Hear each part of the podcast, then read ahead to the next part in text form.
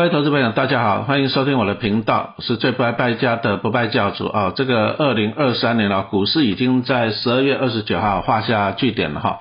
那老师录音的时间是十二月的三十号哈。那我们来很快的统计一下啊，今年这个 ETF 真的是强强股了啊，因为今年电子股的还不错啊，美国也是一样，你看那个费城半导体指数、纳斯达克啊，哎也都涨翻天了啊，特别是那个 AI 族群。啊，也涨翻天了。那这 AI 族群上涨，就会带动什么？像一些什么高股息的 ETF，像零零五六啊，啊，因为他们有什么广达、伟创啊、人保啊、英业达啊，像华硕啊，啊，他们都持有这些啊。你看，像明年可能最夯的就是什么 AI PC 啊，所以说人保又涨到了差不多快四十块了。哎，但那个老板说四十块要退休啊，不知道他会不会退休了哈？开玩笑的。好，那所以说今年呢 ETF 大涨，原因在哪里？因为台湾的产业都是电子为主了，所以台湾的一些 ETF，不管是市值型的，不管是高股息型的，其实你看它的成分股啊，它最主要的还是什么电子股。那今年电子股很好吗？特别是 AI 又很好吗？对不对？啊，所以说今年 ETF 真的是涨翻天了哈。那我们来看一下这个台股啊，我们今天只讲台股。好，那那个台股 ETF 来讲啊，报酬率最高的是谁？啊，可能大家会想到说啊，第一个好是不是零零五零啊？啊，最具代表性嘛，对不对？因为零零五零规模三千亿，就目前台湾最大的 ETF。哎，那如果不是零零五零，哎，零零五六今年报酬率也很高啊，是不是？啊，受惠到 AI 类股。那零零五六又是怎样？规模最大的高股息 ETF，哎，大概两千五百亿左右了哈，呃，规模也是很大。哎，那是不是零零五零？是不是零零五六？哎，结果答案都不是了。啊，答案可能会跌破你的眼镜啊！哈，就是就是在富邦台湾中小零零七三三啊，富邦台湾中小零零七三三，哎，报酬率高达七十二趴，哦，七十二趴是什么概念啊？你如果说年初你买一百万，你现在一百七十二万，其实这个涨到七十几趴，这个这个以前呢，以前这个叫标股了啊，你说小型股标股，哎，一年涨个七十趴，算不算标股？哎，算啊，对不对？可是没有想到，竟然 ETF 啊，ETF 也可以一年涨个七十几趴，这这真的是不容易了哈。所以，我们今天要来分析一下这只零零七三三富邦台湾中小，好，零零七三三啊，为什么它的涨幅会这么好？那刚刚我们讲到了，就是说那个零零七三三在二零二三年的报酬率是七十二趴，我们拿一个来做对比哈，零零五六今年很好吧，对不对？零零五六大概涨了五十趴，也不错吧，对不对？那零零五零呢？零零五零大概就涨了二十七趴，因为毕竟大盘只有涨二十几趴。哎，啊，结果你从这里可以看到，哎，这零零七三它的报酬率搞不好是怎样？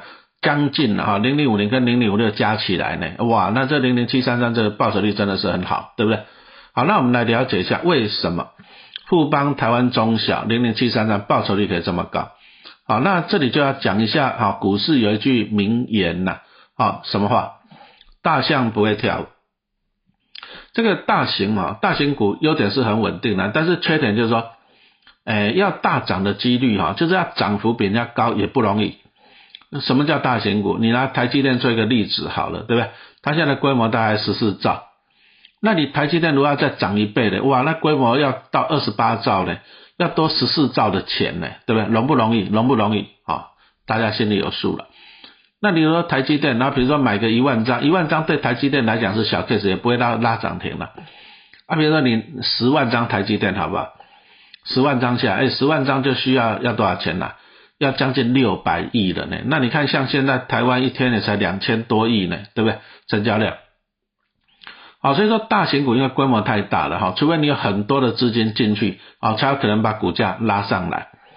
那相对的小型股就很简单了，小型股因为它股本小啊，所以你看那些千金股有没有啊？股价破千的，然后还有两千、三千，那基本上那个规模，他们的股本大概就几十亿呀。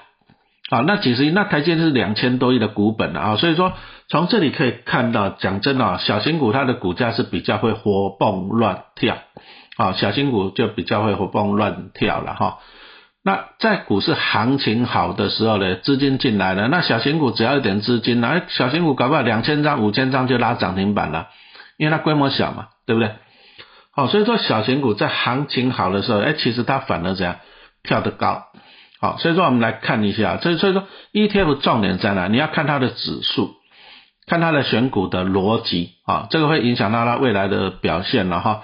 那举个例子来讲啊，比如像零零五零啊，零零五零挑选的就是大型股啊，它就是挑选市值前五十大的企业，就是挑选最大的前五十家。那你从这里可以看到，零零五零大概就是求稳定了啊，市值最大的五十家就求稳定啊。但是零零五零你说股价大涨。几率高不高？几率好像也不高，因为它都是一些大型股啊，什么台泥、亚泥、台塑、南亚这些啊，对不对？啊，什么中钢啊，是不是？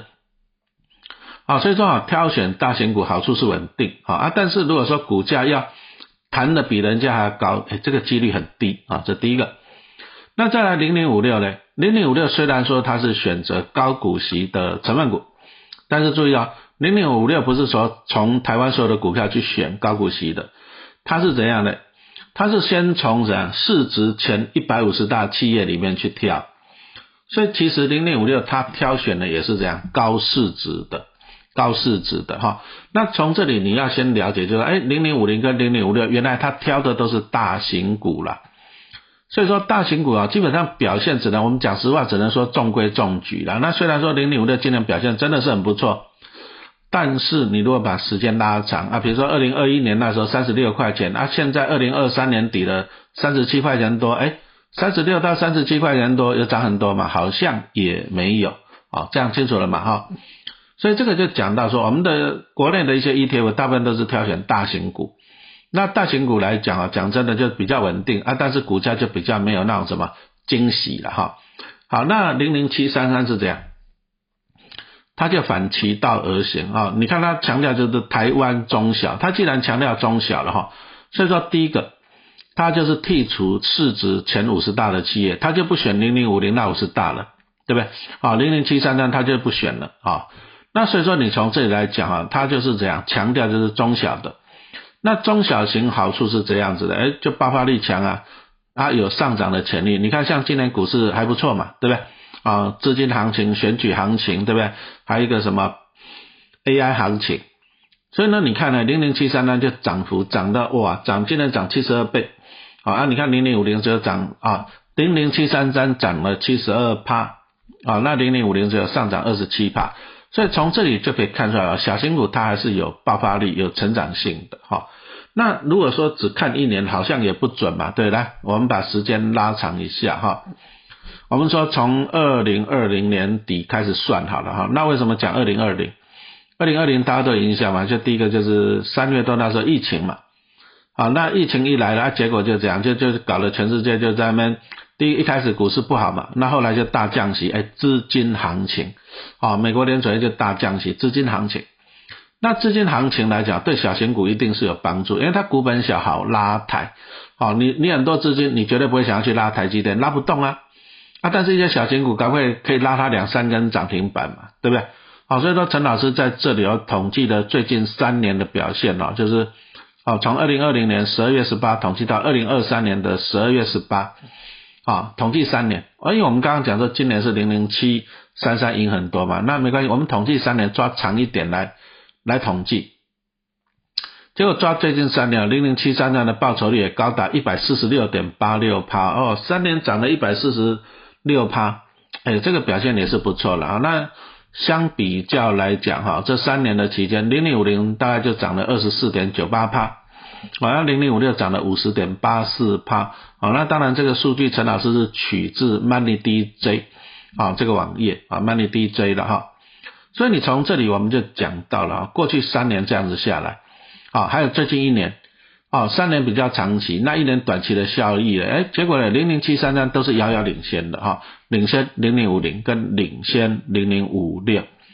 所以说有时候投资人你也不一定说啊，一定要买零零五零啊，你也不要不一定说一定要买零零五六啊，你也不要说啊，我那个大叔都在讲零零五六，哎，人家搞不好是叶配的，对不对？好，你要买的是什么？买的是让报酬率最好的。好，我一直强调这样，我们要要的就是赚钱。好，那其实老师这边粉丝团跟 podcast 跟都是跟大家分析的哈，分析说这只股票它的优点在哪里，它的优点在哪里，不会像别人就讲说啊什么你就无脑买零零五零零无脑买零零五六就好了，对不对？哦，不会这样讲啊，搞不好人家是业配的，对不对？啊，你要了解自己要能够判断啊。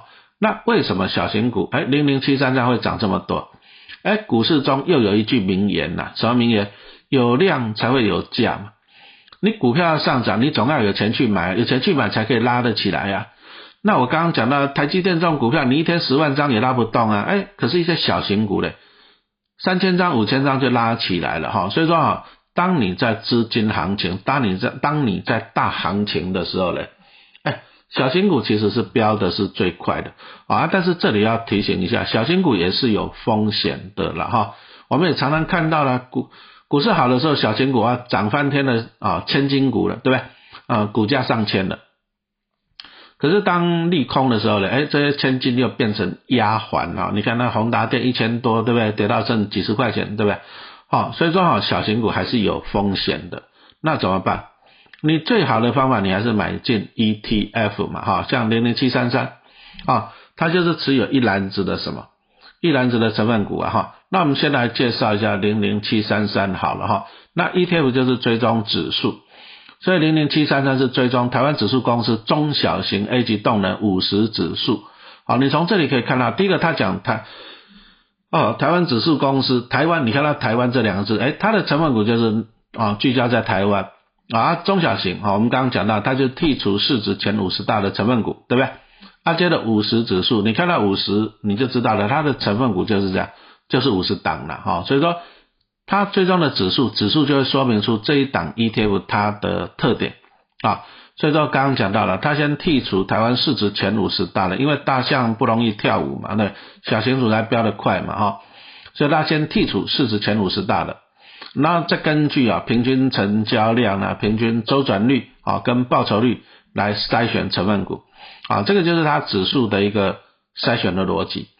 然后再来的七三三是每年四次调整哦，一四七十月调整成分股。那从这里我们也讲实话了，它一年调整四次成分股哈，那可能就是内扣的费用会比较高，因为一年调整四次嘛，而搞不好它每一次要调整比较多一点，也有可能的哈。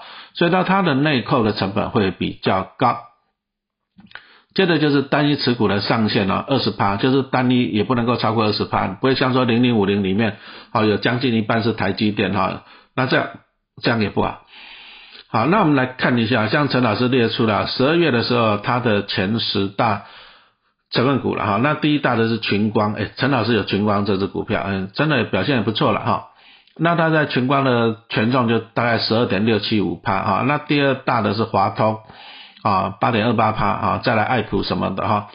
那它前十大的成分股加起来是五十八点六一五帕哈。那这个还好，其实你从这个分散性来讲啊，它的分散性会比零零五零还好。你若把零零五零前五十大成分股加起来，我记得好像是七十几帕嘛，就是过度集中。那零零五零也过度这样集中在什么？集中在台积电身上哈。所以说啊，那零零七三三哦，这陈老师一看他们官网哈，他就强调一些特点哈。第一个就是什么？A 级动能强势掌握。哦，就是它会随时动态调整，跟紧市场的趋势。刚刚讲到了，它一年换四次的成分股。啊，再来就是聚焦，它是聚焦在怎样？哎，有成长动能啊，股价表现好的中小型公司。那再来就是这样，它的特点，ETF 特点都一样，easy 啊。好，你买进一档 ETF，你就可以同时南瓜啊，像七三三就是南瓜这样，台湾的五十档的绩优的中小型的成分股。而且它用智能选股啊，同时兼具什么阿尔法跟贝塔啊，智能选股。那智能选股的好处就是说，它不会像零零五零，那零零五零只有挑选什么市值最大的，哎，那这个行业是很奇怪吧？市值最大也不一定是最赚钱的哈。所以我们来小小小的跟大家做一个结论了哈，时间快到了啊，你放心，陈老师会再录个第二集来跟大家说明一下零零七三三的特点。好，那零零七三三它就是主要是投资中小型股。好，那针针对什么平均成交量啊、周转率啊跟报酬率来筛选，注意哦，它会强调报酬率，而不是像零零五零只有强调市值最大。好，那它的最主要的成分股都是这样，电子股，这个也是台湾啊台湾最强的族群了哈。那刚刚也讲到了啊，每年换四只成分股啊，那比较频繁，那有可能增加着换股的成本啊。但是虽然说。换股成本会增加，但是它一年调整四次，它的好处就是说怎样呢？可以马上筛选出啊，就是成长动能比较好的中小型股。好，那当然了，中小型股如果在股灾的时候波动一定会比较大的，股灾的时候那些什么千金股啊下跌的幅度会比较高。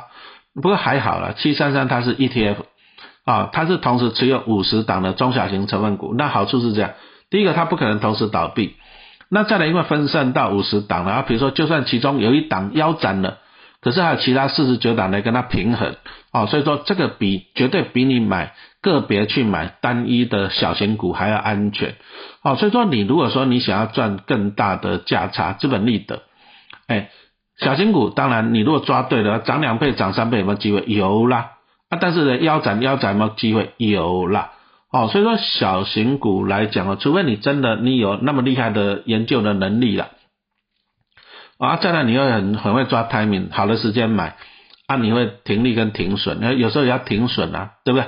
好，那不然的话，我还是建议你买进 ETF 就好了哈。比如说像零零七三三，我们刚刚讲到了，它过去三年的报酬率都是吊打零零五零跟零零五六。好，那最近今年的报酬率也是吊打零零五零跟零零五六。那七三三它的好处就是圆形，那圆形的 ETF 好处就是不会不可能同时倒闭嘛，五十只成分股怎么可能同时倒闭？而且它每年会换四次成分股，就是说成分股表现不好就把它剔除了哈，不会把它放到倒闭。好，所以说这种圆形 ETF 最好的方法，你就长期持有。好，那长期持有，长期持有，再来就是，哎，股灾的时候哈，哎，多买一点啊。当股债的时候多买一点，因为股债的时候讲真的，这些小型股波动大，哎，搞不好下跌会也会比较大。哎，这时候反而是一个这样啊进场捡便宜的时间点嘛。所以说你看一下，在去年呢，二零二二年啊，美国大幅升息啊，当然了，七三三表现就不好，因为都持有小型股嘛哈。跌幅就比较深，哎，可是你看跌的深，今年弹的比较高哦，好，所以说你如果说持有这些中小型的哈，建议你买进 ETF，好像零零七三三这种圆形的 ETF，股灾的时候用力买就对了哈，因为它不可能同时倒闭，好，那等到它反弹呢，哇，就可以创造这样非常好的报酬。好，我们今天就讲到这里，谢谢大家的收听。